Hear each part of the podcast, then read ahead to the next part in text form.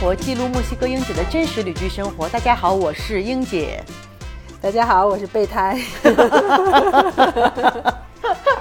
培培真的是永远特别配合，你是我们的最佳嘉宾、最受欢迎嘉宾、嗯人气嘉宾。行这几个名头你喜欢吗？嗯，行吧，你给点物质上的奖励也可以，我也是接受的。请你吃饭。嗯，行，可以。对，因为后来我发现每次聊八卦，反而收听量都比正经聊点别的那个那个要高。你真的是八卦，你真的是人气嘉宾。八卦王，然后今天大家可能听到我们的背景音乐，还有另外一位常驻嘉宾，小常驻嘉宾。来，瑞瑞说句话。瑞瑞 No No 瑞瑞现在最喜欢的词就是 no，No，说啥都是 no。每天都是 No，嗯，非常消极啊，这个小朋友。好，我们这个背景音乐今天就是这样的啊，大家就就当是我们这个节目的一部分吧。可以可以。然后今天给大家聊点什么呢？因为上不是上周，两周前我刚去了索诺拉州，就是去出差嘛。然后今天给大家对今天给大家聊一聊这次的经历。然后培培去过索诺拉州吗？没有，好像也是我第一次，因为在北边，索诺拉其实是最靠北的一个州嘛。对然后它的北边就是亚利桑那州，它的东边东街叫什么？奇瓦瓦，对，南临辛纳洛瓦，都是好地方，就是没去过，知道是好地方，就是没去过。都是咋咋好啊这地方。因为我听他们说那边的女孩长得可好看了，我去之前就是又高又漂亮。对，Gloria 跟我说说哇，说你知道吗？说索诺拉的男的是墨西哥的男的里面最帅的是吗？男的真不知道，我就听说女的不错。啊？是吗？那大家都没跟我说女，大家都跟我说男的，没跟我说女的呀？因为我第二个那个合伙人，他嗯就是西南洛的，啊，然后这个西纳洛，他就我看他，我感觉的确是因为他长得就不是很像墨西哥人，对就比较白，蓝眼睛、很白皮肤、很然后高，身材还很好，就有对没有他们这么胖，对他们看着他的时候说他们老板娘下嫁到了 Chiapas，嫁到了哦，她嫁到了 Chiapas 是吧？，对她老公是要高那三狗，你也旁边嫁到了个州的 Chiapas 呀？啊，那肯定是，我就是没有他那么白，眼睛也不蓝，可能差就差这个了。哦，但那边真的是我去之前，大家都说哇，说那边肯定有男的特别帅，那去了之后吧，也就那么回事儿吧，就起码身高身高是上去了。因为不像我们，可能大家没有来过墨西哥，因为墨西哥越往南，男的身高越矮。对像培培老公这种，哇，就是我们这儿大高个儿了，大中锋是吧？他好意思吗？他才一米一米七五，那还是挺高的了，一米七五。你想，我们这儿行前两天我去上那个萨萨课，我穿着跳舞的鞋，我那个跟儿是六点五厘米。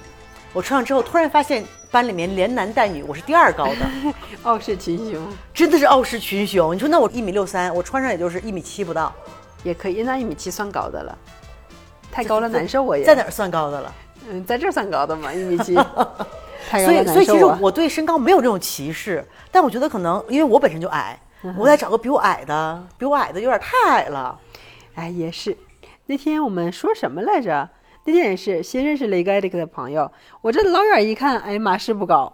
完了再一看，他是什么特点呢？就大家一形容他都会说，哦，就那个小个子，但是胡子很长的那一个。然后他说没关系，他说我在身高上欠的都在胡子上补回来，太冷了，很冷。但是他每天都这么说，因为他实在是很不好意思，他可能你俩差不多高，一个男孩子，对他老婆高啊。就是老婆又高又漂亮，嗯然后也做过什么丰胸提臀啊这种的，我看起来简直就是太性感了。对，所以这其实好像在国外好多就是男女身高，嗯大家都不是很在意。不是很在乎。好像我们亚洲的话，尤其东亚，好像稍微会在意一点儿，就说觉得女孩子高一点，可能带出去很好看。对。但是我觉得我我倒不歧视身高，但是我觉得你要男的真的比我再矮，那就有点儿有点说不过去了。那那还是 别了，别了，别了，别了。我对，因为你看那个什么，在斯纳洛亚州不是那个毒枭矮子，叫 El Chapo 是吧？对，那他可能是属于那边不太帅的。那他可能是太矮了。对，因因为这回我们去那边好多人的那个外号稍微矮一点，大家都管他叫 El Chapo，还有小朋友叫啊。Chapito，、啊，那可以，就小矮子。是就我小名嘛。之前他们还有人管我叫 Chaparrita，就是小矮子，就是开玩笑嘛。啊，对，对，我记着好像这个很多年前在那个日本，我跟朋友我们出去玩儿，然后在东京经过，哎呀，好像是经过歌舞伎町的，因为我们正好吃饭经过那儿，那边就有好多黑人拉客，然后黑人就用一句很纯熟的，我那个朋友也是一米七，然后那天穿了个十厘米的高跟鞋，哇，那个黑人就用日语，他以为我们不会讲日语，就用日语说了一句说：“哎呀，你看那大高个儿。”我天哪！然后被听懂了。对，但我朋友他在日本待了很多年，他就无所谓。然后他说：“啊哈哎呀，他说这要年轻时候，我就上去给他一脚了。” 后来就与世无争了，就你说就说吧。跟你说就说吧，无所谓了，爱怎么着怎么着吧，谁都改变不了。然后胖瘦还能改一改哈，但是这高矮真的是变不了。嗯但这次索诺拉，哎呀，男的就那么一般嘛，但是肉是真好吃。哎因为我去之前，大家跟我说，索诺拉两个特点，一个是男的特别帅，还有一个就是他们那儿的牛肉特别好吃。啊，因为它这那边肉还是挺有名的，就整个墨西哥都知道索诺拉的肉特别好吃。它还有一部分肉是出口美国的，所以品质就比较高。那肯定可以。对，但是物价是真贵啊，因为它那边就是比较干旱嘛，啊然后很多沙漠，然后也没有什么物产，很多可能水果蔬菜还是美国进口来的。哇，那是挺那啥的，你想他们的啊气温，我去的头一天气温在四十四度，好像我记着，太热了当时看了哇，就是熟了都。就就惊讶了。后来我去那两天还行，就维持在三十六七度。哦，那你你这是还行哎，对，它因为它的气候很干，啊哈。就是你不会觉得浑身出汗、湿漉漉那种，像海边那种又潮又热，我就受不了。就它那边其实太阳是晒，但你基本上进空调屋，或者是你在太阳底下走一会儿，也不会那种汗流浃背。就我是很很不喜欢那种汗流浃背的那种感觉。这样晾衣服肯定干得快。哇，还说晾衣服，他们那边不是有他们的比较有名的北方的肉干儿，有一道名菜叫嗯马查嘎马，这个单词我我 又来，我又来说查玛嘎马查嘎查玛嘎是什么东西？查玛嘎就是小女孩儿。是啊，对查玛嘎查玛狗。对，哎呀，我就觉得马查嘎，它就是那种风干，它也不叫风干，因为当时我们去采访餐厅嘛，找拍摄对象，那个人特意给我们演示一下怎么做那个。他们就把那个肉，像我们这边肉得给它削成很薄嘛削那种叫 beef steak，就大概厚的有个三毫米那样的。对，然后放在太阳底下暴晒，晒两天。两天也挺好。我们这儿真是太热闹了，又有娃，又有儿童音乐，又有各种狗。对，它只要晒两天就完全就是干的那种邦邦的。那可以，那可以。特别特别你喜欢吃这种吗？我不太喜欢，我喜欢吃，因为牛肉干，但我我特别喜欢吃干肉。就当时那个老板娘还跟我们特意演示了一下怎么做那个。她那个肉，因为你晒完之后是那种硬邦邦的，你肯定咬不动，硌牙。嗯她把那个呢放到一个明火那个炭的炉子里面，嗯因为炭的温度很高，她拿一个夹子把它伸进去，就可能有十秒钟、二十秒钟，你就明显看那个肉就还会有变化，就那个质地就变，嗯肉眼看出来。而且它的水平，我觉得这个是个技术活儿，真的是一点儿都没有糊，完完全全的烤的特别均匀，出来之后就是酥的了。按手艺活吃饭的人家，对，然后出来之后呢，再拿那个绞肉哦机把它给绞碎了，再往锅里面炒。绞成肉松。对，就是那种肉松的口感，哦，除了咸点儿，他们就是可能为了它不坏，怎么就放？因为墨西哥人确实口重嘛，就特别咸。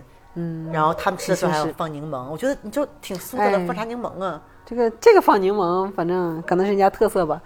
对，反正当时他就给了我一袋儿嘛，你就把它掰下来当牛肉干儿吃，哎，真的好吃，我喜欢吃以。可以那边肉真的是挺好，但是也不便宜。你看我到了第一天晚上去去了一个代购店儿，就是正常的，比如说我们吃的那个叫阿拉巴斯 t 这种，嗯都是四十五比索一个。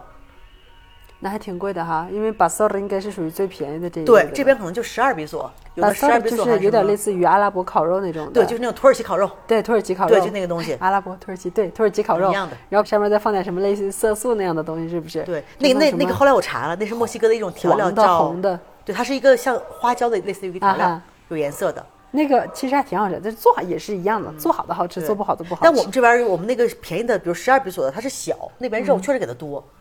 因为那边人也也特别爱吃肉嘛，然后有那种我吃的特别好吃那种，就是一根牛肋排的，嗯一根牛的排骨卷在海口里面，他们那儿的特色，啊那一个七十五，那也挺贵呀、合人民币就三十了，现在的这个汇率。这个物价。我吃过一次，就他给的这种完完整整的大狗，就是不是给你剁碎的这一种的，是在 Tuxla 一个地啊方。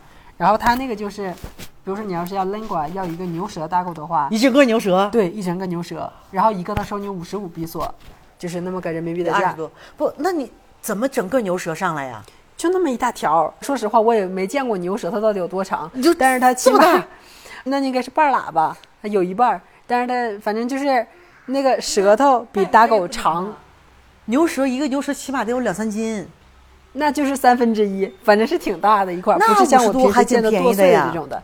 然后它还有一个叫一般他们家是一个比较火的那个店儿，他们还吃大狗，然后给你配一个叫 duodeno，，就是牛骨中间削一半儿，就这么一分为二吃骨髓，吃骨牛骨髓啊，对，但这个我不太行，太肥了。哎，但你们内蒙不是专门吃牛骨髓吗？我没吃过。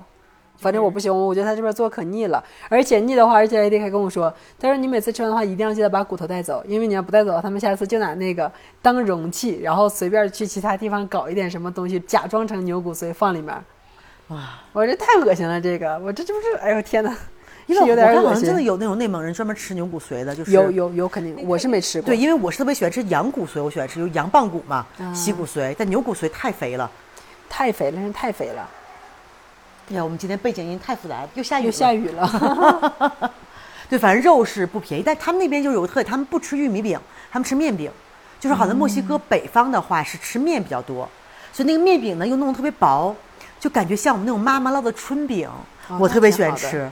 而它有一种特殊的，就是有的店是那种烙的特别，就要比春饼还薄，就那种拿出来都透亮的那种饼，但特别大，跟我们的山东煎饼那么大的饼。很想卷个土豆丝儿啊，有没有？对，哎这真的是好吃，因为我是玉米饼，我真的是吃的不是很爱吃玉米饼我也不。喜欢吃，反正，哎呀，说不清楚。但是可能人家自己本地人有本地人的喜好，他们就每次这边人一说自己长胖了，说哎，我肯定是倒地呀，玉米饼吃太多了。我说你肯定拉倒吧，纯玉米的人家肯定是没有啥事儿。你要老吃那个什么面的呀，或者是机器压出来那种的，那个肯定是稍微胖一点玉米饼也胖，因为他们这儿机器压那个玉米饼，那个不光是玉米，那里面好像也也掺了白面。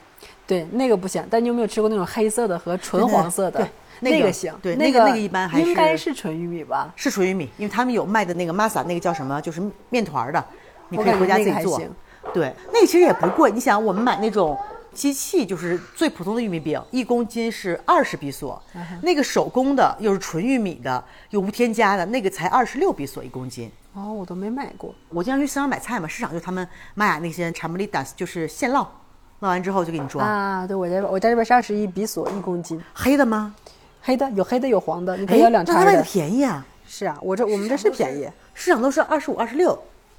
哎，稍微贵那么五比索。反正我觉得索诺拉这次也是一个，因为这次是一个美食纪录片的摄制组找我去那边做一个调研，调研一种辣椒的。我觉得这也是个挺好的机会，因为你要是没有这个机会的话，索诺拉好像大家也不会去那儿旅游，因为实在是也没啥东西那边儿。好像好像真的没听过说那边有什么旅游景点哈，很少。对，但是索诺拉它靠近西海岸这边儿有一个地儿叫啥来着？因为当时跟我一起去那女孩跟我说，说那个地方是什么世界排名前十的风景最好的地方。呵，我想啊，一般大家听墨西哥人说就听听就算了。真的是听听就算了。是 那肯定每个人都说自己家好啊。对啊、然后哎，我当时因为你想那个地方也一个是很远，一个是我们要到很小的小镇上去做调研。嗯哼，这是啥？恐龙。哎呀妈，今天，哎呀妈呀，哦，se cayó, se chocó, 哦，这是啪，挺响弄的。cabeza. Ajá. Mamá, Sí, dinosaurio mamá. papá, Sí. bebé, 啊，贝贝，bebé. 贝贝，Sí, dinosaurio bebé, dinosaurio mamá. 来，你给说一段，Alexito，你给数个数呗。还在解说的，这位大哥，还在解说的。说到哪儿了？因为我要去那个小黑角的小镇调查嘛，我可能是自己的话，你也知道，墨西哥大城市、旅游城市其实还好，但是小一点的地方，我觉得还是让我自己去，我有点心里没去过的地方还是不要乱走啥谱，。而它不是旅游地儿嘛，所以这次呢，我就在我们村儿里的 Facebook 上，我发了个帖，我们的这儿的 group，我就说啊，啊有没有 El Mosio 的人，就是那个索诺拉的首府叫 El Mosio，啊哈，然后正好就找到了一个女孩叫 Adriana，可以哈，因为我觉得真的有一个本地人陪你去，啊哈。真的是心里会放心特别多。我感觉也是，因为没去过地方，我觉得他们北方应该都是网上宣传的比较稍微暴力一点，是不是？但确实好像也比较暴力，因为这个阿德娜娜跟我一起去，他说他在塞纳洛瓦工作过，在奇瓦瓦也工作过，他说他都是有过很不好的经历，他一个本地人都有很不好的经历，他说他是不会再回到那边去工作或干嘛的。就感觉好像这边全国，你，说特别安全的地方也没有哪一个非常非常安全的地方。对，就是每个地方都有乱咱们南边不这这不也是吗？对呀、都这样所以就是这种，因为它就是管控啊相对的没有那么严嘛。对，所以说，其实就是你说安全吧，只要你不去找事儿，应该也没啥太大的事儿。但是反正对于我来说，我觉得我一个啊单身女性，就是单身外国女性，就算了还是找个人陪我去。整个节目组还得靠你呢，你还是别乱走了。对，然后这个阿德里亚呢，他还是挺有路子的。他是那个首府的人，但他在我们要去的这个小镇，他有朋友。结果他朋友呢，就间接联系到了那个镇的镇长。有人啊，对啊，就是那个 后台硬哎，他们这这叫啥？叫什么什么 municipal 什么 president？、municipal，对，就是就镇长的意思是吧？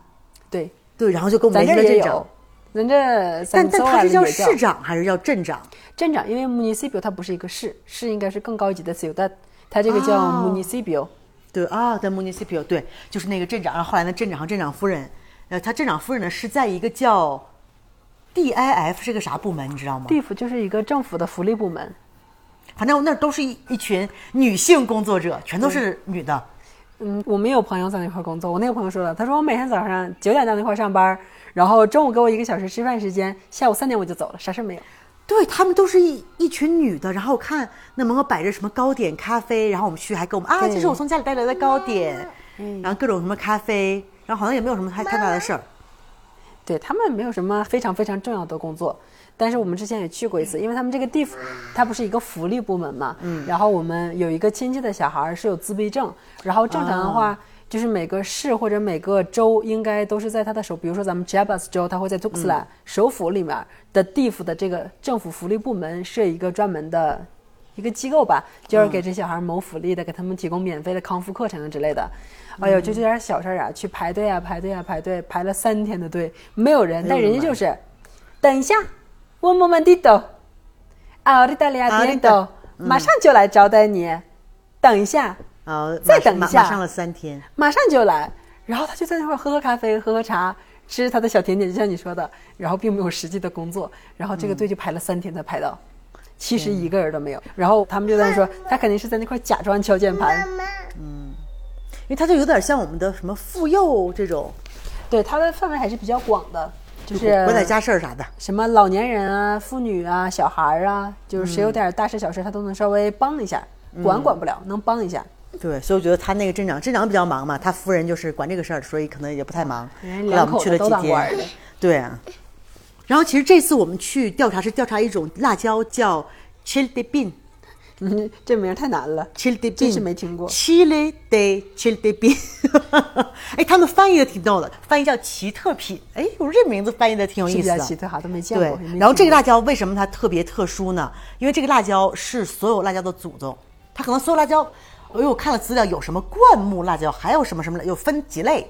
这个就是，哎呀，分不清什么灌木不灌木的了，反正 就是大部分辣椒都是这个辣椒，它的是祖宗，而且在墨西哥有证据证明，就七千年前那儿的人就开始吃这个辣椒了。七千年前够远的，对，而且关键关键这个辣椒他们是野生的嘛，到现在大家还在吃，因为这个辣椒它很特殊的一点是它很小，就像一个小，估计直径不到一厘米，可能零点五零点五毫呃那个零点五厘米五毫米这么大的，然后呢采摘特别费，你想这么辣椒，基本上你采一升的话，应该是有三四千个。他们怎么采？用手一纯个一个用手薅下来吗？对，还是就是抓着那个树杆儿使劲晃一晃，啪啪啦啪这个还我还特意，这现在我就是奇特品的专家。啊，不能晃，不能暴力。对，因为它长的时候里面是有红的、有绿的、有半成熟的，而且它要摘红，对，你要就是分别来摘，就就要一颗一颗的摘，啊哈，真的是一颗一颗的摘。而且这个东西吧，它基本上它还比较长得比较结实，因为它不是靠那种你一般的树的种子或植物的种子，到它熟了之后它就会落地，然后就会生根，就变成新的就发芽。这个辣椒它比较奇特的是，它直接那个果实掉在地上之后，它不能发芽，它要有一种基本上鸟都吃这个东西，因为这个辣椒辣度还挺高的。然后我们哺乳动物，我们是能感受到辣椒素那个辣度的，但是鸟类没有这个感觉，就它吃不觉得辣，那挺好。所以鸟其实就把这个当食物来吃。吃完呢，在胃里把那个辣椒就是外边就消化掉了，但辣椒籽儿呢就是比较抗腐蚀，才能原样再排出去。哇，太狠了！这大自然真的很神奇。对，然后必须得经过它大便里排出去之后，才能再生根发芽。猫屎咖啡的原理。但猫屎咖啡也是因为，我也不知道，没没有研究过，反正大概是，但是我也没研究，我就在网上看过那个笑话，那个妹妹，但是猫屎咖啡大家直接喝这个咖啡啊，这个这个籽儿大家只不过是种一下，大家不会吃这籽儿啊。因为网上有那个图，它这这真的是一个不是普通的猫哈，人家肯定是比较，特叫殊的猫，对，是叫什么猫我也忘了，我忘了那个名了。对，反正就是那张图，就是那个猫正在拉屎，然后旁边配的图是另外一个人在星巴克非常高档的在享受他的咖啡，他把这两张图拼一起的，真的很太那不你家了。你家哈尼刚才吗？哎，不行，这个狗太傻了。刚才发生了一幕，我都看呆了。就是老是听说过，第一次看到现场直播，我都惊了。就是我从来这么多年，不是这么多年，也不至于这么快两年了吧，从来没铲过猫屎，因为每次那个猫屎刚落地儿就被金毛给吃了。但是好像不只是这个金毛是这样，我朋友家那个金毛也是，他说他金毛活了十四岁，从一岁吃到十四岁，啊，从小就爱吃，就没办法了，对，因为办？刚才那个小新在那边拉呢，看见就冲过去了。我说咋了？后来我我一回头看见小新在买粑粑，对有那个动作他，在买空气，对，但是屎已经哇，我说太可怕了。真太可怕了。但是哎呀，好像据说我们他们这样大自然一定是有它的道理的，对，我们蜜好像据说也吃过一回。哎呀妈呀，吓死我了！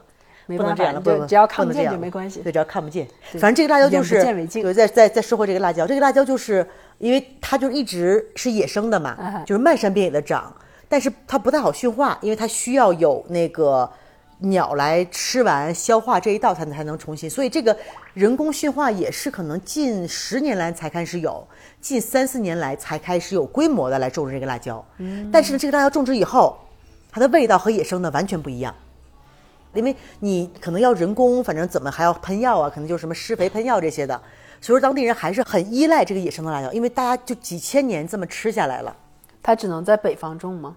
它基本上只在北边的，比如说 Sinaloa 啊，在 Sonora，在那个 Chihuahua，还有巴哈 California，因为正好那个气候，它可能沙漠那种气候，才能可能产这个辣椒。因为墨西哥各地基本上都有各地的辣椒，比如说我们南方，我们就吃那个 habanero 吃的比较多，对，因为像大部分辣椒，比如什么哈拉贝纽什么的，基本上就全国都吃，因为它可能种的比较好种。对，我觉得是，而且那个哈拉贝纽它已经做的挺商业化的了，对是用就是铁罐卖了。对，还有那个烟熏辣椒 Chipotle 也是，也是全都是按罐买。对这个我之前在国内还买过呢，好贵哦，就这么一小罐，咱们这卖十几比索的，在淘宝上当时买花了三十块钱呢，哇，那贵的。你为什么在国内还还要买一个墨西哥辣椒？那这是那这是干啥了？不是留完学还是上完班回去休假了，就馋这口了。完了买奶酪买不着，然后我就在我们内蒙那块儿我家楼下那个店儿里买的奶皮子，哇，那个好香啊！我就把那个奶皮子子代替奶酪做了一个叫什么 g 萨蒂亚，做了一个饼夹馍，煎饼，墨西哥煎饼，做了一个煎饼，就是饼，然后中间把那个奶酪烤化了，再啪给它合上。嗯，没有奶酪就拿奶皮子带的。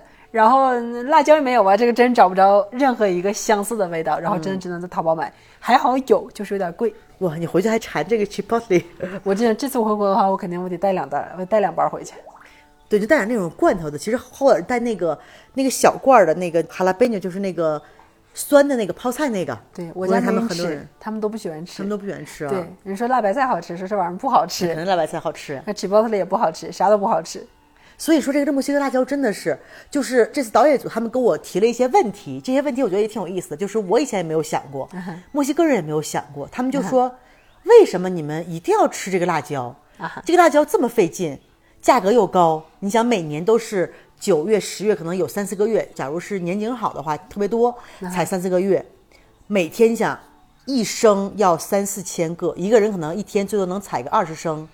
就一天一个动作产的动作要重复五六万次，哇，这太敬业了，太太对。所以这个但是它主要是因为它的价格也挺贵的，他们就是采完之后直接晒干嘛，然后晒干之后按升卖或者按公斤卖，一公斤的话野生的基本在一千多比索左右，不便宜哦，那就是一斤的话合人民币要两百多，真不便宜，怪不得它贵呢，有它的。但是其但它其实就是吃的，你看我这回就带回来一百比索的，可能也就二两，二两可能都不到，嗯哼，可能二两，然后我吃了很久了，我每天都在吃，因为每次就是弄辣几个豆？，很辣很辣吗？不是特别辣，下回拿点儿。不，我本来给你带了礼物了，不是被截胡了吗？行吧，咱也没尝出啥味儿，对，但那个我真是脑补一下。我爱上了这个辣椒，因为我之前很早之前去泰国嘛，泰国街头有卖那个米粉的，你知道那种河粉带汤的那种，然后它里面会给你放辣椒面儿。啊，哇，当时那个辣椒面儿我特别喜欢那个，它那种干辣的辣椒面儿，然后我特别爱，后来就没有吃到同类的辣椒这回吃那辣椒里面，就他们基本上都是配汤的，放在汤里面。放在你最喜欢的蒙东狗，但蒙东狗你知道当地叫美努豆，它是白汤的。哦，这我都不知道。对，就是它是一样的东西。你看我们这边不是红汤的嘛，放了一个什么辣椒嘛，那边是清汤的，也是牛蹄炖牛肚，白汤在努力的回忆什么色儿的呀？忘了 对，它但它它名字叫美努豆，啊，真没见过，一直吃的都是蒙东狗。是吧？然后它真的是，你有没有听过这个笑？他说这个汤叫“妈妈别走汤嗯，为啥？”，因为它这个蒙就是这个 M O N，嗯哼东 D O N 啊东 Go，然后他们就说有一天一个美国人来了，他说他要点菜，然后人墨西哥老板就问他你要点什么，然后美国人说你有什么？他说我们这里有一个汤叫 soba mondongo，然后那个美国人就说 哦 soba mom don't go，哎呀，你这又是 又是艾瑞给你讲的冷笑话吧？对，而且你知道这个笑话真的是全国范围内都出名的笑话。你每次一跟他说太就是太哦，太冷了，，Mom don't go，太冷了。大家就都知道了。妈妈别走汤，妈妈别走汤，大家以后也可以看啊妈妈什么蒙东狗。还挺好吃的。对，培培喜欢吃，我是不行，这个味儿太大了，嗯，等做好了就没啥味儿了，可能他做的不好，呃，一一味儿也大。Michael 很喜欢吃，Michael 每次他觉得汤加点好喝撒柠，檬就好了。对，但 Michael 喜欢吃牛肚、牛蹄儿这种的嘛。然后每次我们啊有出去吃饭，他都点牛这个。蹄儿我不行，我就没啥肉。哎，牛蹄儿我反而喜欢吃牛蹄筋儿啥的，每次去了都挑牛肚，我都挑牛蹄还。有筋儿啊啥的都可以。对，反正这个就配汤里面特别好喝。然后后来导演就让我问问墨西哥人说，你们为什么这辣椒这么费劲，还这么贵？但是那个辣椒就是，因为它是辣椒，在墨西哥有些是主菜，但其实作为主菜还是比较少，主要是配料。就是我们很少说拿一个辣椒来做一个菜，当然也有大辣椒对大辣椒那种嘛。但是他就说啊，为什么这个东西没有针对于他的菜，但这个辣椒大家都又都离不开百搭。对，因为你去所有的餐厅上，就像我们这边那个桌子上放放 salsa，他们就一定要放这个辣椒，放干的。然后有时候你就直接拿手拿出来，给它捏碎，捏在汤里面。哦，那这个味道是挺香的，但它这个很像这边在独立日吃的那个 b o s o l e 他们这边那个猪头肉汤，他们他们的是不是 b o 很 s o 里面，对他们 b o s o 里面也要也要配这个。对他们这个猪头肉汤里面经常会放这种碎末状的辣椒，辣椒末，对对，就这个东西，是吧因为他们那边特色就是有一个绿色的 b o s o l i 就是放的是那个 chili poblano，就是当季的那个辣椒。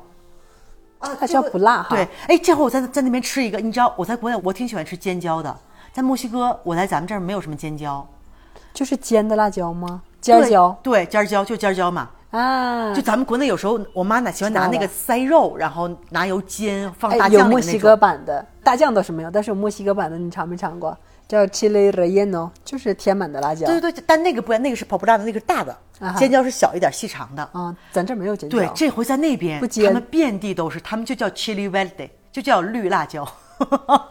够普通。但真的是，就是我们去吃烧烤嘛，把它烤完之后，把外面皮扒了，就跟我们国内那种说那什么烧焦皮蛋那种，啊，哎呀，特别好吃。我找到了我梦中的辣椒，虎皮辣椒 虎皮辣椒，对，就虎皮尖椒那种。啊，那可以。这边我也吃过，但是它那个味儿肯定和国内是不一样对，这边是 poblano 是不一样的辣椒，味道还是不一样。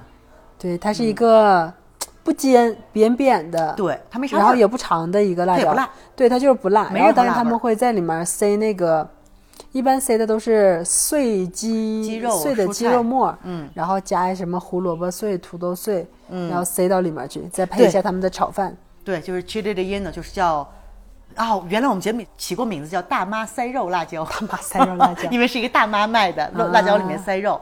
然后还有另外一个叫 chili en nogada，这不是就是墨西哥名菜吗？它其实也是，就是里边塞东西的一种。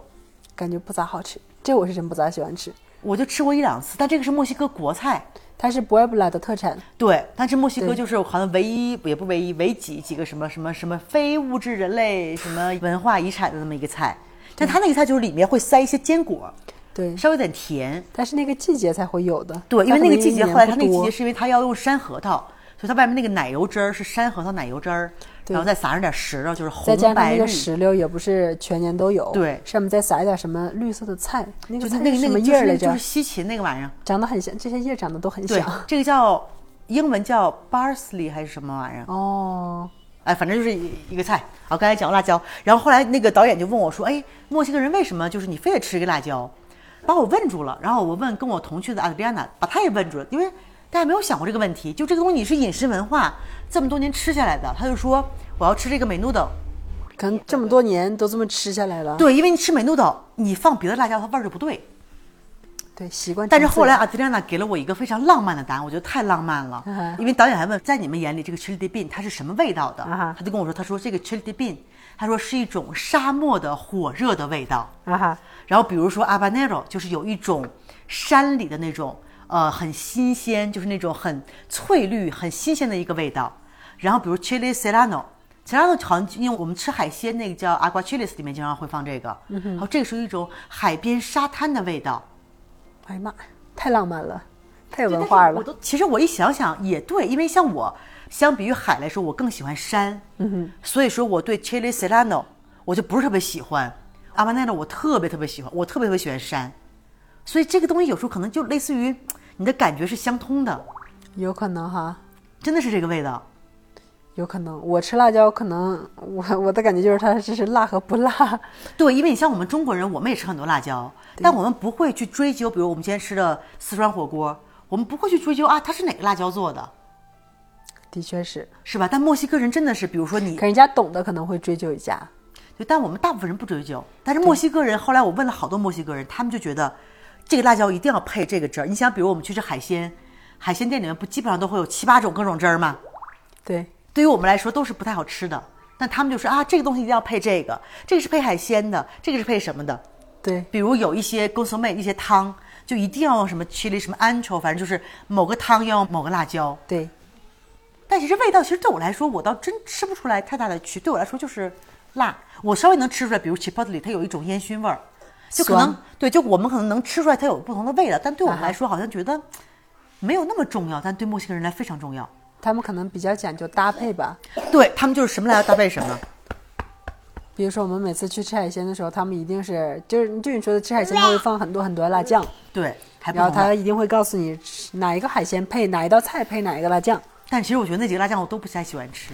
一般都不是特别好吃。嗯，no No, No no，no，eh, 我们刚开始在首府住了一晚上，后来直接就去小镇了嘛。后来镇长和镇长夫人接待的我们，然后镇长，哎，我发现就是因为大家都知道我特别喜欢红脖子，你知道什么红脖子？就是那种农场啊、农场主啊什么这种。啊然后他们那的人，可能对于他们北方人比较接近，他们的穿戴很像那种美国西部，就这种牛仔裤、大皮带、牛仔靴对，格子衬衣、牛仔帽，就两边翘起来那种牛仔帽，一模一样的。后来我们见镇长，发现镇长办公的时候，基本上也那么穿，就相当于他们的一个正装。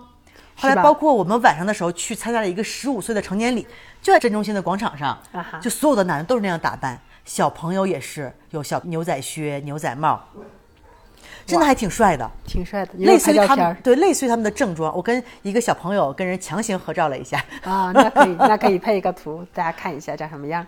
对，就真的是那种都长得，因为我还是挺喜欢那种西部范儿的，特别喜欢那种骑牛大赛里面那些骑牛的、牛仔叫啥？叫 baguero 是吧 baguero 就是英文就是我们叫 cowboy 牛仔，对，还真的是挺帅的。然后包括镇长真的是，你想他就是镇长帅吗？镇长，哎呀，有就那种大腹便便，这这这叫啥？有老婆那就不管帅不帅了。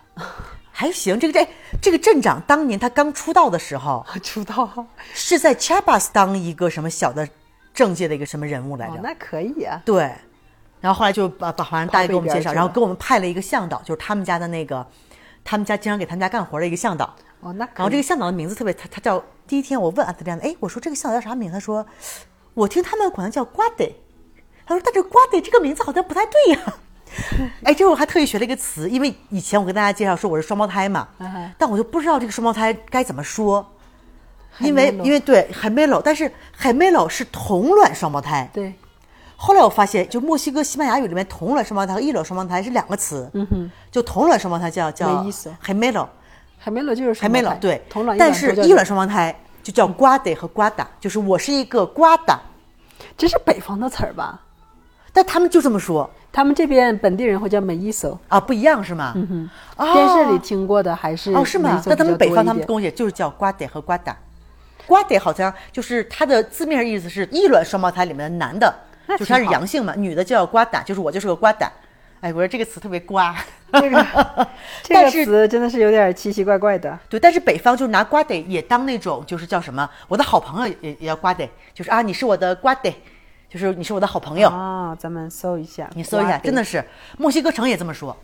就一一抬出来的。然后那镇长真的是，我觉得小镇人还能挺好客的，因为墨西哥人基本上他们都不咋请你吃饭。然后我们跟镇长聊完，跟我们介绍完向导，哎，还带我们去吃饭，还跟我们结账了，啊那我挺意外的。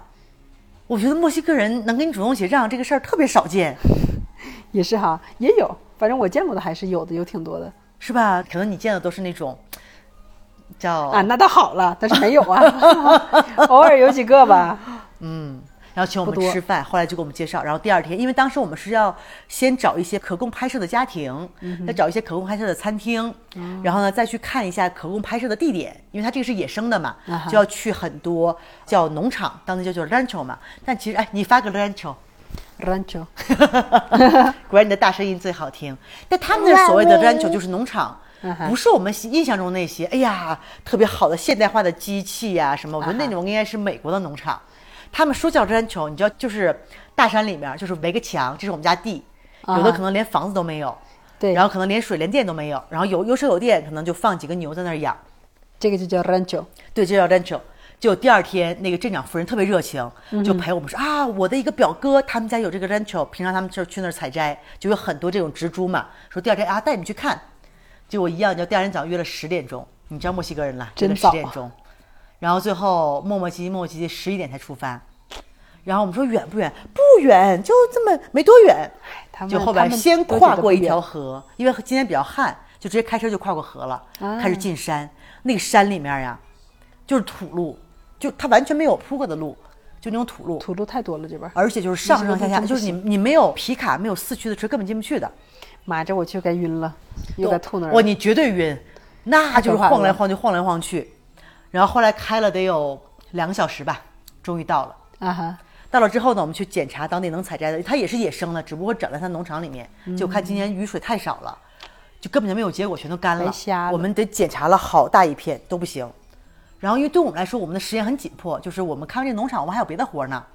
但他们就拿出，因为头一天商量去的时候，大家都在商量，哎，你拿肉，我拿饮料，拿可乐，拿可乐拿，雪碧，就开始变成一个春游了。但是你像当时我们那么老远，离路边儿大路两个小时，没有任何手机信号，我们也没有车。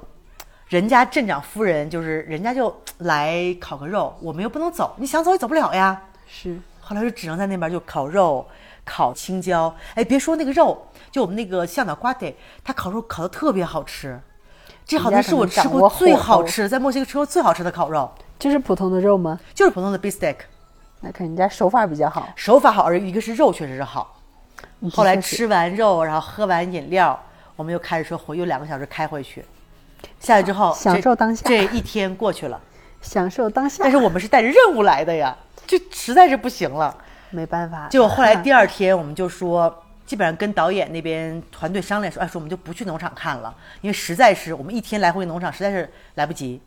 就第二天我们去采访餐厅，然后餐厅那个也是一个祖孙三代的，就是一个餐厅。就刚才我跟你说，帮我现场做那个肉干儿的那个餐厅嗯，他们特别好。然后一听说我们要找这个辣椒，他的餐厅的一个女的员工的老公正好过来，特别热情，就跟我们说啊，我知道哪儿有。就当地人是挺热情的，就跟你说、啊，那边有，墨西哥人大部分都很热情，是吧？有时候好心办坏事儿而已。对，哎呀，你才接下来跟你说这个 他办的坏事儿，就说哎呀，我可以带你去看。我们说，因为昨天我们刚去了一个农场，比较远，我们没有那么多时间。我们这个农场远不远？不远，就在那边，一会儿到特别近。你下次就问他走路多长时间，这就明白了。他跟你说就是就是不远，就说哎呀，就开车就一会儿。然后呢，因为我们那个车都不行，他说啊，你等一下，我去家里面拿我们家那个皮卡，然后呢，我去跟农场主要一下钥匙，他跟农场主认识。过了一会儿，把皮卡和那个钥匙就都拿过来了，说我们出发吧。然后跟我说啊，你能不能给我补贴点油钱？我说也行，毕竟人家的车嘛。后来我就加了四百比索的油，去了。因为当时他是带着老婆和孩子一起去，大家就是没什么事儿嘛，店里没什么人，就说一起去吧，就像玩一下。因为当时我想，你既然连老婆孩子都带着了，说明你这趟行程很安全，啊你才能不能拿你老婆孩子的来冒险，是不是？是呗，正常人当时都不会的。对啊，当时我们跟我一去的索罗拉的女孩阿德利亚娜，还有我们的向导瓜迪，我们三个，然后和这个男的他老婆和他的小孩儿，啊还有他的一个表弟，还有另外一个朋友。哎呀，就是你说就看个东西，就带一大堆大部队都去了。他表弟来的时候就有点喝醉了。后来我发现皮卡的后边那个斗里面，因为墨西哥人你知道，墨西哥北边特别热嘛，男的永远都在喝啤酒。我天哪！然后后边带一个那种冰镇箱，你知道那种就是那种保温箱，里面放冰块的，平常放个饮料什么啤酒。那个人已经喝得半醉了，喝，然后就还一直在喝，我们就上车了。后来走着走着，我突然发现，因为那个路吧特别崎岖，就比我们第一次他也有石头铺的路，但他跟我说这个路已经一百多年了，反正就很费劲开着。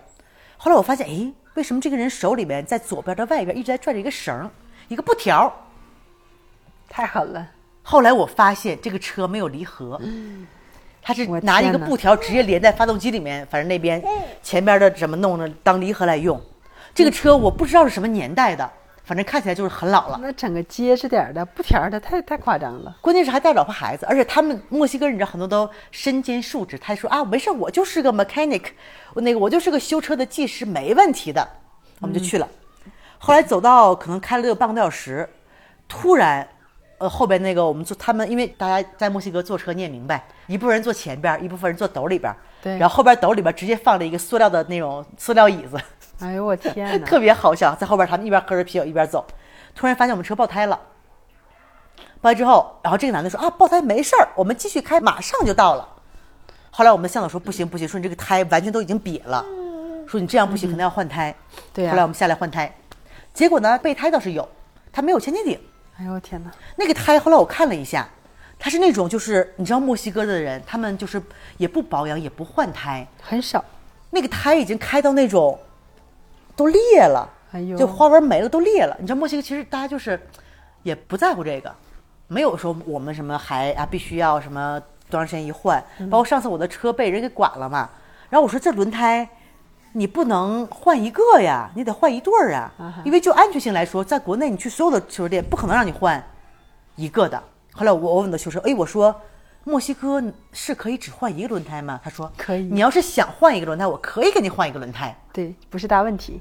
对，就不是大问题。正常分人儿，就哪怕我们之前去那个去，当时我们有一个车要卖，我们卖车的时候肯定是要拿到那个机械师那块儿让人家给检查一下，看看这车行不行。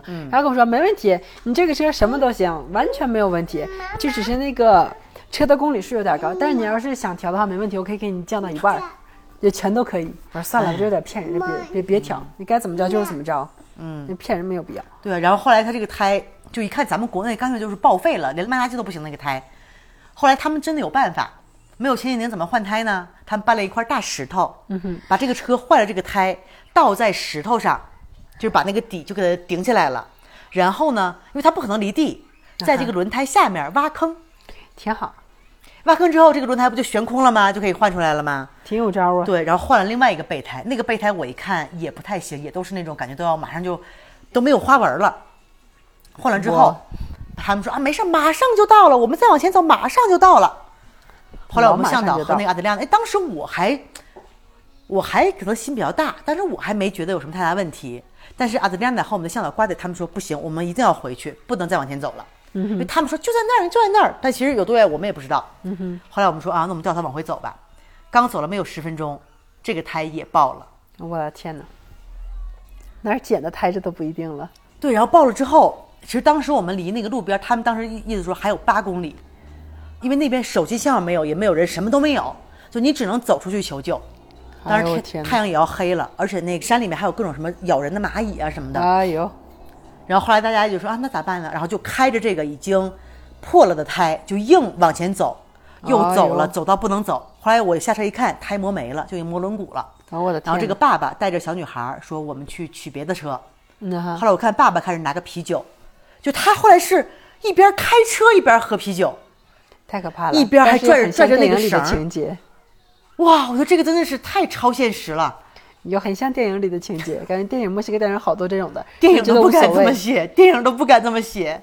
然后后来我们就哎，大家就是没办法，那等嘛。那墨西哥人就是心态好，太好了，后来就把那个后座上那个塑料椅子拿下来，大家都坐在椅子上，开始后备箱反正是有水、有饮料、有啤酒。跟我们啤酒说不喝啤酒，不喝啤酒。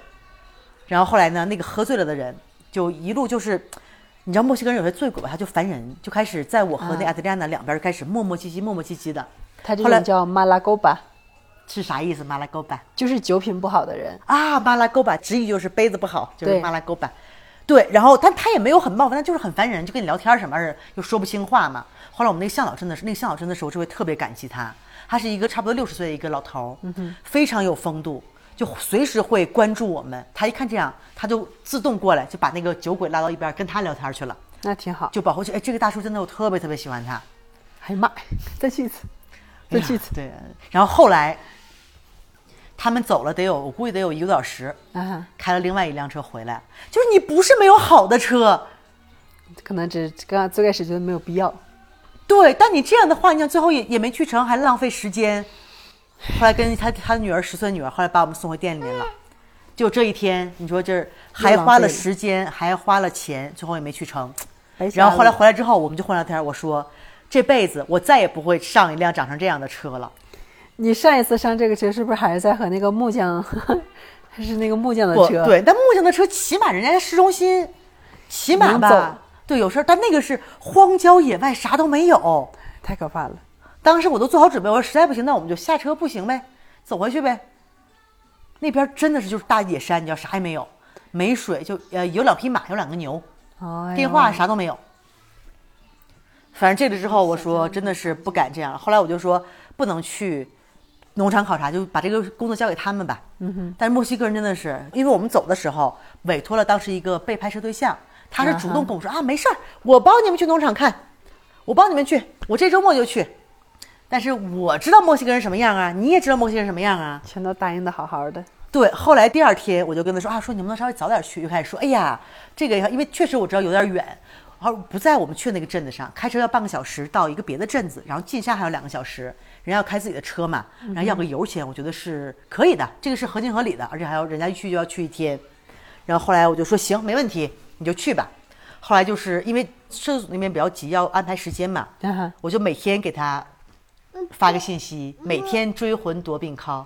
可以。每天说我明天去，没去了，第二天再问我明天一定去，第二天啊、我今天又没去，我明天就，这么一拖就明天明天明天去，拖了一星期，啊，太可怕了。我就知道他肯定他不会去的。后来最后一天说我去了，我现在给你发照片儿，奥利达，然后呢也没跟我要钱，然后呢照片也没有，就说我现在给你发照片儿，但这个照片永远不会发过来，所以你你明白，他就是他没去。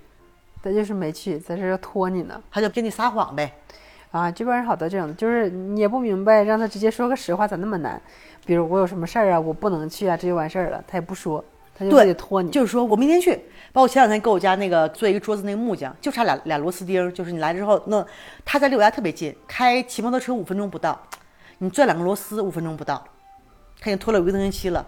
说我周一来，我行没问题，周一早上八点半没问题啊，我我今天早上我十点多去，稍微晚一点儿没问题啊，我今天不行，我下午，就这个每天改三次时间，木匠啊，，对，改了我一个星期了。现在再换一个木匠嘛，换我那个。又没来。哎呀，就是你大不了你就说就这么点事儿，这边人都是觉得，怎么说呢？就是人家是在求他干活的，而且还有有理由，就是每次理由还不一样。哎呀，我这两天感觉不舒服。哎呀，你看我这个活没干完。哎呀，那我让我吃口饭，永远有这个借口。就是你直接跟我约个时间来就行，我不需要听你这些借口。对，换人吧。对，所以反正墨西哥人，哎呀，因为所以当时摄制组那边我也跟他们说了，我说你们要来的呀，墨西哥人，你们可能以前有过拍摄的经验，但是你们毕竟可能选题不一样，或者是城市不一样，尤其这种小镇的人，他会更懒一点儿。我说这以后来你们一定要这些问题你们注意一点儿，要不真的是有你们受的。嗯哼，他会。就非常拖你的时间，非常浪费你的时间。我觉得这个地方就是拖的人和不拖的人一半儿一半儿吧。真是有好人呢，最近来我家干活的都是好人，铁匠比较好，他跟我说我几点来就是几点来，他说我什么时候给你交货就是什么时候交货。我说我现在那个我老公没回来，那回来付你钱行吗？完全没问题。哎，这个是一个墨西哥文化，也是，嗯，就他们这边的文化就是，比如说我们家我们两口子，如果要是男方不在家，然后有什么事情需要我去办的话，嗯，比如说我老公去工作的时候，我要是带狗去咱们经常去那个兽医店去洗澡啊、打针啊，不管是什么东西，我都可以先不付账。哦，真的吗？对他们都可以是没关系，等你老公回来之后他来付，就全都这样。铁匠也是，我说我老公星期二回来，星期三早上我们就去给你付钱，他说不用，钱不是问题，等你老公回来再说，全都是你不用付钱，等你老公回来再说，全都这样。我说这挺好，我说真挺好，真挺好。我说那行，既然你这么说，那我就这么跟他转达了。哎，这个我还真不知道，这个因为我没有老公嘛。反正这边的确是，这边接触到好多都是木匠也是，没问题没问题，等你老公回来再说。然后铁匠也是没问题没问题，等你老公回来再说。兽医也是没问题，咱们都认识很多年啊，了，兽医都没事儿。对呀、我们之前去就是给蜜啊洗澡那个兽医也是。对，之前我们是给那个哈士奇和金毛打架嘛，嗯然后哈士奇送去住院了，住院费花好几千，然后也是没关系，等你老公回来他付。哇，这还是我之前也不知道。呃，这点是真的是挺那啥的。我们只能在就是聊以自慰，还有好的地儿，因为真的最近被各种木匠啊，被各种工人折磨的，真的是，就有时候真的耽误事儿。他们这边人就是，嗯，很多人是没有服务意识的。他们可能会有的人啊，也不是所有人，嗯有的人会很有礼貌的招呼你进来坐，但是实际上态度也不是很好。他们可嗯能有些人只是表面的客套。对，所以说我说小智这些人真的是挺配合的，因为我们去采访每一个家庭，他们都会送我那个辣椒，就啊他们在啊，你看我们这个刚刚摘的，一定要给我拿着。等你去内蒙，我们送你奶豆腐是一个道理。哎呀，我们那奶奶奶皮子吧，啊，那也可喜欢奶皮子了。奶皮子就真的，就小镇的人真的还是挺热情的。但是其实这回呢，哎呀，确实是因为我很久也没有给人打过工了，感觉怎么样？感觉沟通起来有点，就是越大的公司吧，沟通起来越有点费，因为他们我也理解他们有他们的规章制度，但有时候，嗯因为我是带着满腔热情，觉得哎呀，我很喜欢墨西哥文化，我可以充当这个媒介来介绍墨西哥文化，我特别特别高兴，就我带着满腔的热忱去的，刚到那儿就被直接浇了一头冷水。习惯了就好了。因为其实对可能一些人来说，对他们来说是个工作。因为我觉得纪录片嘛，你是要找一些现实生活中发生的一些很闪光的点，你觉得哎，我值得去我去传递的这个。但后来发现，哎，大家也不要去八卦哪个纪录片啊，我们只是稍微聊一下，大家啊就事儿论事儿，大家就不要去搜了，不要去讲哪个纪录片啊。然后他们是呢，他们有一个剧本儿，他们想好了啊，我要怎么。后来我看了现在大部分的商业纪录片路子都是一样的，就那个路子都是啊，什么好的食材往往不需要什么什么，就都这种路子，你知道吗？就是他们脑子里面编了一个故事，让我去根据这个故事去找人。也可以哈。从一方面说也可以。对，但我那个就是家来的时候脑子里得有点东西。对对是的，但是你不能说，因为我跟他说墨西哥的文化不是这样的，妈妈，但你就不能去硬凹。还是要找到中间一个比较能折合的点吧，两边都是。对，我觉得可能有的人来之前就会对墨西哥有很多很刻板的印象，嗯，然后这个很刻板的印象会导致大家对这个东西的想法呀或者处事方式有一定的偏差。对，真的是就是完全处事方式是不一样的。所以我就觉得，我说你们要是来的话，真的需要一个很好的了解文化的翻译。因为本来想把培培介绍过去的，对，因为你比较了解他的文化，你会知道我晕怎么去沟通车我吐，我得吐在那块儿，我可不行。对，真的是因为有时候确实是文化不一样，沟通不一样。因为我去之后，我跟所有的采访对象，跟我们的向导、跟镇长夫人，我们都相处的特别好。就真的走的时候，跟镇长夫人，哎呀，我们抱了又抱，就那种。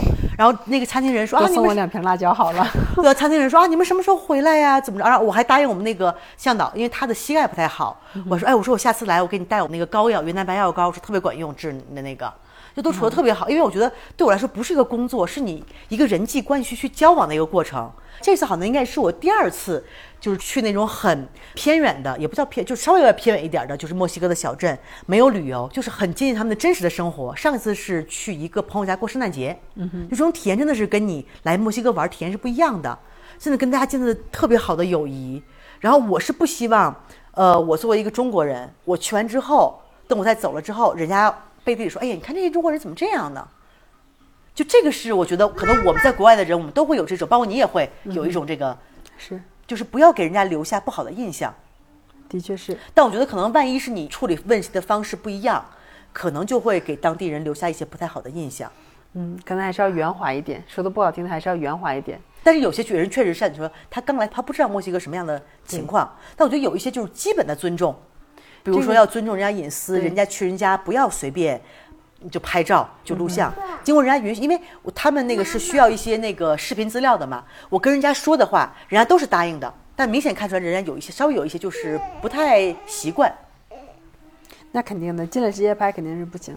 这个的确是那个东西怎么说呢？我觉得一个是你直接进来去拍人家东西，这个肯定是不太好的。对直接就是不尊重人家隐私嘛。但但你跟人家说了，人家确实人家答应，人家肯定不会拒绝，但他们会还是有一点，就稍微有有一点不太舒服，因为毕竟小镇的人嘛。啊哈，我觉得可能最不正确的一个想法就是啊，我是从一个大地方来的，我来这块儿给你们拍是给你们宣传文化的，对我是给你们来提供好处的。但是很多人有这样的想法，包括小某书哈、小某书，对啊，小某书上有很多人都这种的，大家对，因为有那个定位嘛，然后它会自动给我推很多在这边的人的帖子，或者是在国内准备要来墨西哥帖子。嗯我中午还刚看这个，他们说女生外派工资一万五，去墨西哥会被嘎腰子吗？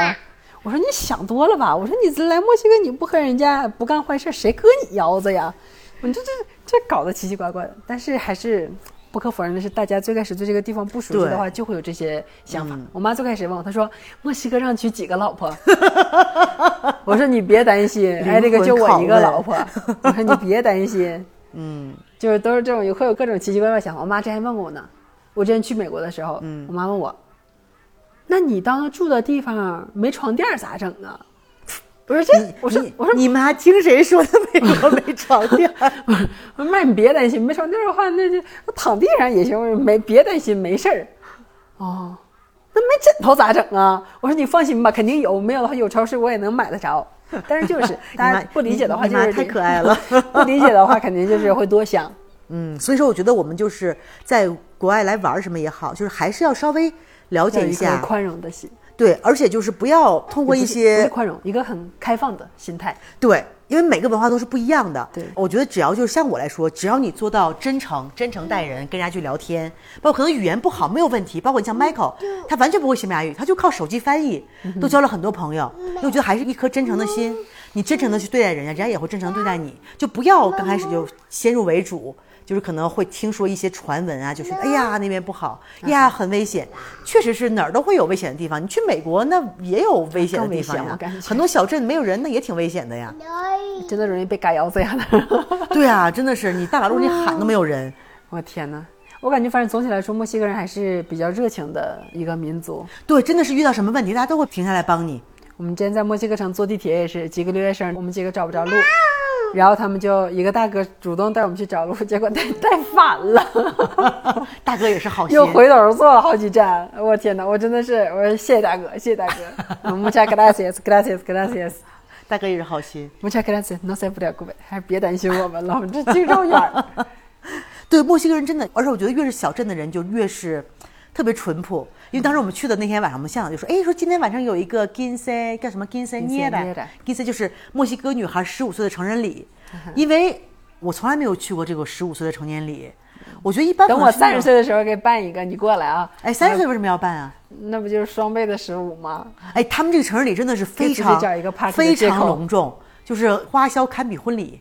太贵，太贵，太贵了！而这个真的是东西不仅是父母花销，他们还有那个叫什么份子钱？Padrino、madrina 这种，就是干爸干妈，对干爸干妈也是往死了要啊。那我朋友说他是另外一个女孩的干妈，嗯。说那孩子管他们要了一件裙子，这裙子两万比索，我这都算小的了，这是他们办一个真的是跟婚礼一样。而且还不是正式的那个 party 她穿的裙子，是 after party 穿的裙子，对，因为他们是要先要去教堂，对然后再有什么？但我记得我们这儿以前一般都是那种私密的，比如在你家里或者是租一个地方办。啊但是我们去那小镇特别搞笑，因为它小镇很小嘛，他们就在中央广场大广场上办，那也挺好。对，就是公开的。看看，我们家闺女十五岁了。但是你知不知道这个十五岁成人礼最开始的叫什么来源是哪里？最开始不是庆祝这个女孩子已经是个独立的人了，嗯。很早很早以前哈，是这些父亲为了向所有的男人宣布，我的嫁了。对，我的女孩已经十五岁了，你们可以过来提亲了，拿来牛啊拿来羊，我的女孩就卖你们了。最开始很久很久以前是这样的，嗯。但是很久很久之前，对，但是现在这墨西哥女孩真的特别啊，现在就是一个非常大的 party 了，都已经搞得很对，包括很多，包括以前我们的听众在美国也看大街上吧，就说有个很年轻的女孩，看着像高中生，他们是在结婚吗？我说土土的裙子对对，我说那估计你看的是十五岁成年礼，又盛就就大又又又游街又游街什么的。这边游街的也有，这边基本是在那几条人行道上游嗯街，步行街上游。在墨西哥城的话，一般都是在独立天使那块儿绕几圈儿，啊，然后开那种加长林肯，还有几个大敞篷车，女孩子，然后旁边配几个嗯，相对来说比较帅的男孩子。嗯，哎，但这种的但他们那年轻的真的挺帅的，就是那种个儿特别高，就我喜欢的那种牛仔 打扮 对，就是我我都觉得那种打扮，就是大叔也是戴上之后，而且其实它类似于当年那种正装，就是你没事在大街上看那种老头儿都穿那种，因为年轻人可能像我们穿的就比较现代的比较多一点嘛，他那种老头儿看着六七十岁的老头儿，我就干干净净，衬衫整整齐齐，牛仔靴、牛仔帽，习惯了、就是，特别有范儿。真的不错。所以这次真的是就体会了一下，就是很小镇的完全不游客的。比这儿还小很多吗？我们去那个镇子好像三千人吧，哦，那是太小了。但是物价真的不便宜。整个那个镇子，我们去那个镇就两个旅馆，而且价格不便宜哦。我们吃个早饭就是一个蛋卷什么的就要一百二，一百二十比索起。不便宜，中午吃个带肉的，比如那个 beefsteak 那个牛肉什么就要一百五。嗯，然后那个餐厅呢可能唯一就两个大的餐馆，然后还有一个带那个客栈客房。我们去客房看，特别脏，就那样一个房间，就是一个双人床的六百比索，呵，就两百多人民币。两个床的就啊八百，那个实在是太脏了。后来我们住在了一个车程差不多二十分钟的一个镇子上，啊稍微好一点，但也一样。那也挺好。哎呀，但那边真的是还挺危险的。我们去看了第一个旅馆，我说啊，能不能进来看看房间？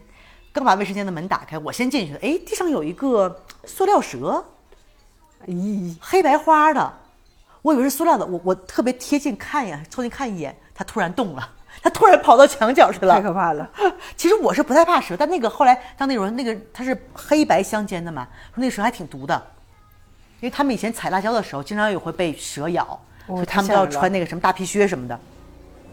然后就那么一个破地儿，然后也六百八百，就是人民币也得两三百左右。怪贵的，对，然后吃饭又贵，因为就那么几个餐厅，比我们这儿还贵多了啊！还是回来物以稀为贵啊吃我们的 hikala 比较好。还是在村里面吃点啥都行。对我们一个大炸鱼一百比索，南部的物价还是便宜，对，南部穷嘛，但他们那边应该也算穷的吧？这边就是去市中心啊那些精品餐厅的话，就是有的就也挺贵，反正这边。但是我们这个地方问题是，就是它的就是整个 Chiapas 州经济都不行嘛，都比较穷。它的再高级的餐厅，它用料也不会给你用很好的料。哎，包括这回我在 El Mosillo，因为没问过我们干完活之后，有一天晚上正好阿德利亚跟他朋友出去吃饭去，我说哎，我也找个高级餐厅吃一下啊，都来了，找了一个阿德利亚跟我说那个是最高级的，还特别贵，我去了，一份牛排也就是四百多，啊，那还好。哎，但装修的看着挺豪华的，但这个服务呀，我跟你说，这个是当地最高级的餐厅了。这个服务，我点了一个牛排，点了个饮料，什么水嘛，上来就给我上了个单崩的牛排，连辣酱、连面包什么都没有。给我纯，太纯了！你要啥给你上啥。哎，真的就是单崩的，但它那个料做的挺好吃，它是分了三块，然后配了一个香菜什么做的一个料，哎，真的还不错，牛肉的口感什么也不错，但服务真的是特别不行。最后我一个人，你想最贵的，我这个人连小费可能花了三百多人民币，嗯，那还最高级了。反正这边好一点牛排店也没有哈，村儿里。嗯，市中心有一个，一个阿根廷，哦，对，那个就是哎那个就很大众化了，对，就很大众化了。但我觉得你这个服务吧，大家穿的穿的特好，那那种穿的那个那个衬衫领结的那种，那你不能给我单独上个单瓣的牛排呀？可能人家北方就这么吃吧，但是咱没吃过还是怎么着？我不知道是因为我是外国人还是怎么样。后来我说你有面包吗？哎呀，给我拿两块面包。后来说你有辣酱吗？给我拿几盘辣酱。对他们都觉得我们不懂，他们就这样觉得的。但起码你什么盐、胡椒这种，你调料你得你得拿上来呀，我觉得他可能就是看咱们是外国人，就不想搭理你。对，可能就觉得咱们不会吃。我每次也是，我每次去打狗的话，人家都问我你要辣酱吗？有时候去一些小店儿，我说墨西哥人怎么吃，我怎么吃，我说你拿来吧。烦死了，天天问完，他也跟我说这个辣哦，我说我知道，谢谢。这个真的很辣哦，我说我知道了，谢谢。这个真的辣，在我们墨西哥很辣的。哎呦，我说哥哥呀，我说不就是哈在墨西哥巴内罗吗？你说我在墨西哥？住了好几年了，你这个辣椒我也吃过好几次了。但人家可能也是好心，就他们也不是，他们不是说三次真烦，但他们可能不是那种种族歧视的那种，他们就是我分析墨西哥人就是懒，他懒得服务你，他觉得哎呀我能省点事儿我就省点事儿，一个是懒，一个还是咱们说的那个，他们没有服务意识，他就觉得我是在做我的工作，我不觉得你是我的客人，那还得给小费，墨西哥人不给小费他们也不愿意。是吧？赖赖唧唧。对啊，每次不给小费，这种我装清我都不开心还是，我都不开心，我都不想给小费。有时候服务那么差还得给小费，我有时候真不给，他们跟我说了，你不想给小费，你就给两比索、一比索，就是气气他们妈妈，原来我们店员就是有时候就留一比索，啊哈，就气气他们就行。但是我在墨西哥基本上就觉得，哎呀，人家也挺不容易的，然后那个物价菜价有时候也没有那么贵嘛，啊哈然后服务员工资挺低的，因为原来我也开餐厅嘛，就还是给他们会留一些小费的，但有时候那服务真的是挺气人的。